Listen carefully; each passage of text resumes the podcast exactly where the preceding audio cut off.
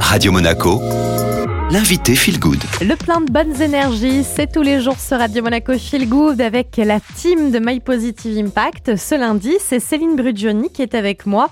Alors, évidemment, avec vous, hein, Céline, on parle de transition écologique et solidaire. Et aujourd'hui, vous vouliez zoomer sur l'IA, mais c'est pas exactement ce à quoi on pense d'emblée.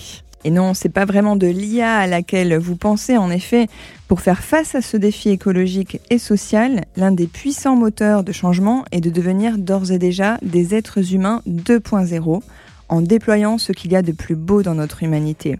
En fait, Julia, ce grand bouleversement que nous sommes en train de vivre est une merveilleuse occasion de rebattre les cartes de notre condition humaine, l'essence même de ce qui la constitue et ce qu'aucun robot ne pourra jamais remplacer. Redonnons vraiment du sens à nos existences en tendant vers la seule quête profonde et louable qui soit, celle de vivre à partir de l'intelligence de l'amour. Il ne s'agit pas uniquement de sentiments amoureux bien sûr, hein, mais de notre capacité à aimer, à s'aimer soi-même, à aimer l'autre et le vivant.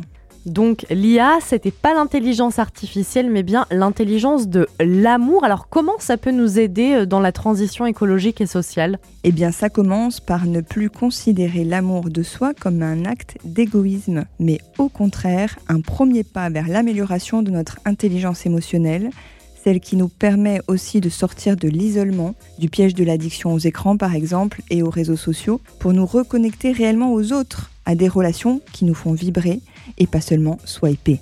Et pour choisir de prendre chacune de vos décisions à partir du cœur, vous pouvez adopter une habitude simple au moment de faire un choix. Demandez-vous, et si je n'avais pas peur, je ferais quoi? C'est ça, vivre à partir du cœur. C'est en conscience éloigner la peur en tant que parent, en tant que dirigeant ou manager, que votant ou consommateur, car sans peur, vous êtes naturellement dans l'empathie. En comprenant et en ressentant les expériences des autres, nous sommes plus enclins à agir pour résoudre les problèmes auxquels ils font face.